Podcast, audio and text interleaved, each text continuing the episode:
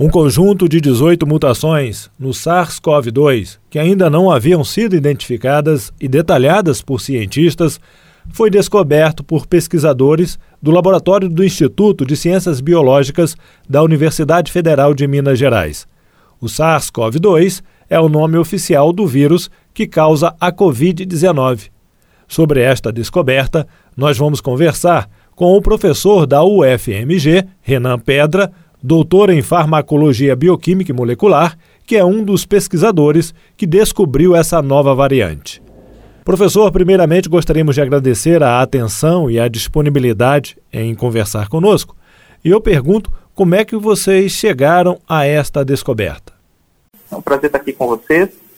Nós temos um esforço contínuo aqui no laboratório na Universidade Federal de Minas Gerais de caracterizar as linhagens que estão circulando do coronavírus. Então, todo mês, a gente é, desenvolve um pequeno projeto com alguma pergunta que, naquele momento, é interessante de ser respondida. E no mês de março, o que nós fizemos foi exatamente a caracterização das linhagens que estavam circulando na região metropolitana de Belo Horizonte.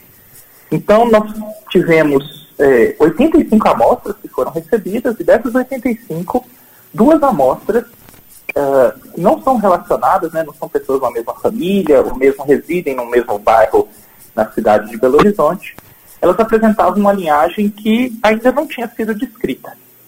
É importante a gente deixar claro que mais de 900 linhagens já foram caracterizadas no mundo e o conjunto de variações que a gente encontrou nessas linhagens de Belo Horizonte não batiam com nada que já tinha sido descrito na comunidade internacional. Então, é importante que a gente estude um pouco mais e entenda o que, que essa nova variante representa. Agora, professor, cada variante é dado um nome. Tem a P1, a P2. Para essa já chegou a se dar um nome para essa variante? Ainda não. O processo de nomenclatura ele foi é, acordado com toda a comunidade internacional bem no início da pandemia, em fevereiro do ano passado. E aí esse processo de nomenclatura ele sempre é, leva ao vírus ter uma letra no início do nome e uma sequência de até três números. Então, só dando como exemplo, no Brasil, né, no início da nossa pandemia, e em especial naquele primeiro pico que aconteceu em junho e julho do ano passado, em julho e agosto do ano passado, nós tínhamos a variante B de bola, ponto 1.128, e a B de bola, ponto 1.133. Essas variantes evoluíram, né, mudaram no tempo, a gente tem que lembrar que toda vez que o vírus é transmitido, ele multiplica, e toda vez que multiplica, ele tem a chance de mudar um pouco. E isso evoluiu para que hoje a gente tenha circulando em maior quantidade no Brasil a variante P de pato 1, P1, que é a variante de Manaus, e a variante P de pato também, ponto 2, que é a variante identificada inicialmente do Rio, no Rio de Janeiro. Além dessas, a variante britânica, que é a B.1.1.7, também tem aparecido né, em diversos estados aí da federação. Professor, essa nova variante poderia estar ligada ao aumento de casos e óbitos em Minas Gerais, em especial em BH e na Grande BH? Ainda é muito cedo para dizer isso, né? Os dados não, não são suficientes para que a gente afirme isso. Mas na posição de cientista, eu criaria uma hipótese. É, eu realmente acredito que o aumento dos casos e a maior gravidade desses casos, uma mudança no perfil clínico, já que nós estamos vendo hoje pessoas mais jovens internadas, pessoas sem nenhuma outra doença, né, ou condição pré-existente, é, é, não só ficando grave, mas como vezes, é, por vezes falecendo, isso seria decorrente de um aumento na frequência da variante P1 de Manaus na região metropolitana de Belo Horizonte.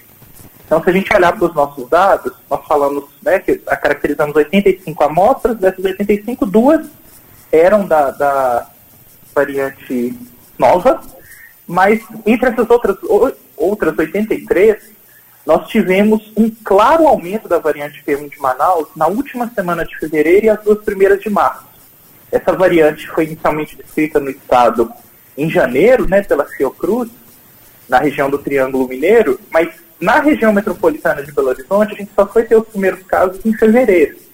E nesse meio tempo, de fevereiro para março, ela assumiu quase que 75% das infecções que a gente está vendo circulando. Então a gente vê que rapidamente ela chegou e se disseminou. E a isso que eu é, hipotetizo, né, acredito que seja a resposta do porquê a gente teve esse colapso do sistema de saúde no mês de março. O senhor já explicou em outra entrevista, professor, sobre como é que surge uma variante, mas gostaria de relembrar isso até para as pessoas que não ouviram pudessem entender como é que surge uma variante. Então, todo ser vivo, é, é, nós, cachorros, gatos, vírus, eles, para que se multipliquem, eles precisam multiplicar o material genético deles, a informação que eles receberam dos pais deles.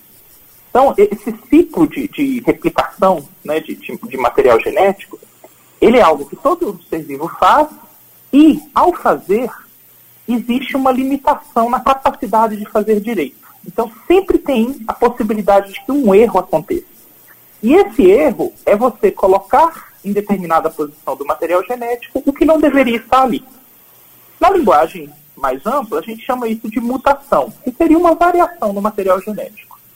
Então, é importantíssimo que a sociedade entenda que o vírus, ao ser transmitido de uma pessoa para outra, quando ele infecta essa segunda pessoa, ele precisa se multiplicar para se estabelecer ali e, eventualmente, infectar uma terceira pessoa. Nesse processo de multiplicação, nós temos a chance da geração dessas mutações, dessas variações, e essas variações, quando são acumuladas no tempo, levam à formação de novas linhagens. É verdadeiro que a maioria das linhagens já descritas, né, como eu comentei, tem mais de 900, elas não alteram a gravidade clínica, elas não estão associadas a uma maior mortalidade, então seria uma variabilidade do vírus que não tem muito sentido. O que está tá, tá ok, pensando na, na saúde do ser humano. Mas, eventualmente, vão surgir variantes que são mais problemáticas, como a variante P1 de Manaus. Então, é importante que a gente consiga quebrar essa cadeia de transmissão para que nós não nos tornemos um celeiro de novas variantes, geradores de novas variantes, e eventualmente vão ter também variantes problemáticas. E para quebrar essa cadeia, é urgente a, a ampliação da vacinação, a, a aceleração do, da vacinação do país. Com certeza. É, é, eu costumo dizer que, que, o controle da pandemia, ele, ele senta em quatro pilares, né?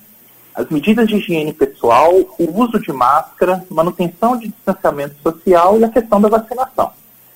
Se a gente olhar para esse, esses quatro pilares, a vacinação, o, cidadão tem pouco a fazer nessa frente. Então, é, é uma organização dos poderes públicos, é, é a garantia né, da chegada das, das vacinas nas cidades, a organização pela Secretaria de Saúde do município dos critérios das pessoas que vão ser vacinadas.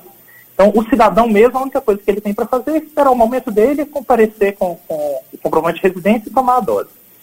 Mas, enquanto sociedade, nós podemos garantir que as outras medidas estão sendo feitas de maneira adequada e fazer a nossa parte nessa história, porque, no final das contas, essa é uma luta contra o vírus. Tem que ser todo mundo contra o vírus.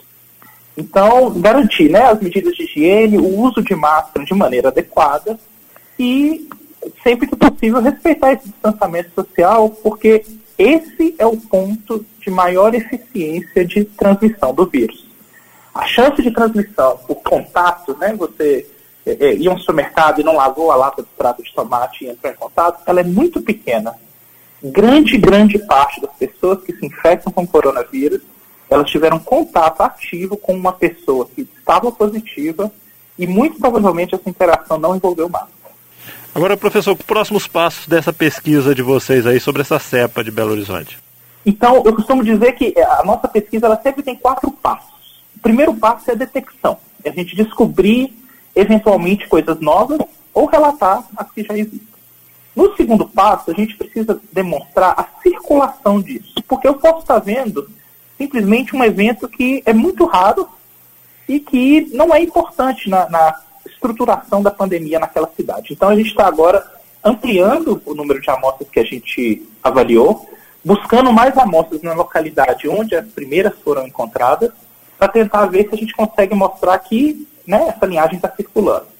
Depois de demonstrar a circulação, a gente, ao crescer a amostra, consegue estimar com mais confiança a frequência dela, para que a gente se pergunte se o que a gente está olhando é algo de interesse de saúde pública, né, que a gente tem que discutir para todo mundo, ou é algo, né, algo é, particularmente raro. E por último, que aí é um pedaço que o nosso laboratório na Universidade Federal de Minas Gerais não faz, mas tem outros laboratórios na rede e que vão explorar isso, que é isolar o vírus e explorar algumas características dele, para a gente responder se ele leva uma Covid mais grave, se ele é mais infeccioso, ou mesmo se ele teria a capacidade de gerar uma letalidade, né, levar à morte mais fácil. Então tem... são esses quatro passos aí que são o futuro. E tem um prazo para isso, professor? A questão da circulação e da, da frequência, que são né, é, passos que, que nós executamos, nós vamos ter com certeza, um próximo resultado, que eu não sei se vai ser suficiente, porque ele tem que tá, ser feito para que eu consiga ver qual o volume de informação que a gente vai gerar. Em duas semanas a gente vai ter a liberação de, de mais informações. E todo mês, todo final de mês, a gente tem essa, esse, esse ciclo né, desses pequenos projetos que trazem algumas respostas. Então a gente tem expectativa de que algum resultado saia nesses, nesses prazos, né, em duas semanas depois no final do mês, é, considerando que tudo der certo. A gente tem que lembrar que a ciência, infelizmente, é, é, não é tão previsível quanto a gente gostaria, então muitas vezes a gente realiza o que precisa ser feito e os resultados não vêm. Mas a gente tem a expectativa de que nesse, nesse prazo a gente tenha alguma resposta para a sociedade. Ok, professor. Antes de encerrar, professor, só vou fugir um pouquinho do tema aqui, fazer uma pergunta para o senhor, aproveitar essa oportunidade, né? É, sobre o que o senhor falou da questão do contágio de pessoas próximas. Eu gostaria que o senhor explicasse por que, que acontece, às vezes, de uma pessoa na família ter o coronavírus e os restantes, os moradores da casa, não serem contaminados.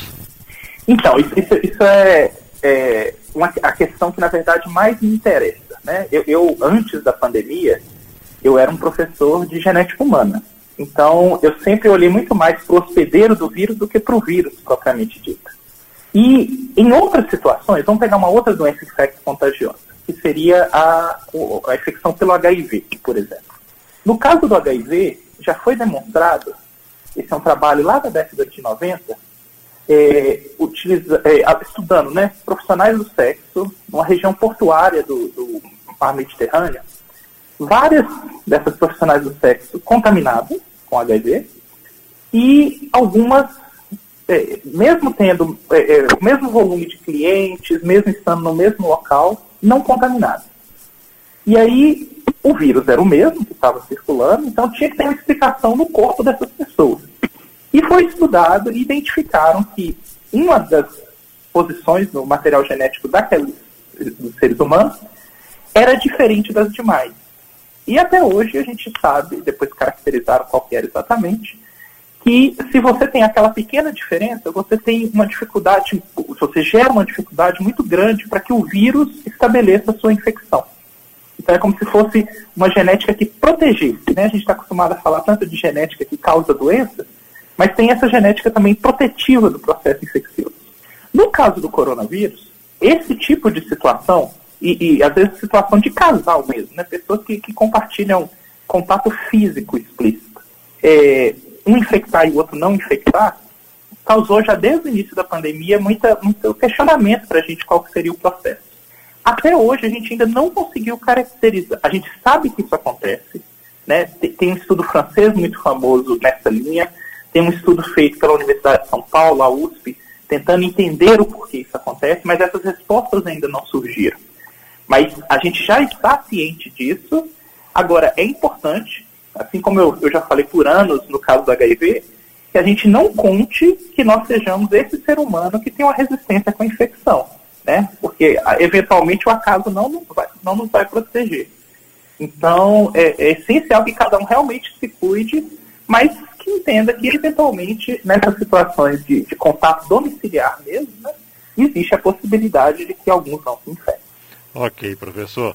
Mais uma vez, eu gostaria de agradecer a atenção e a disponibilidade do senhor e saber se eu tenho algo mais a acrescentar.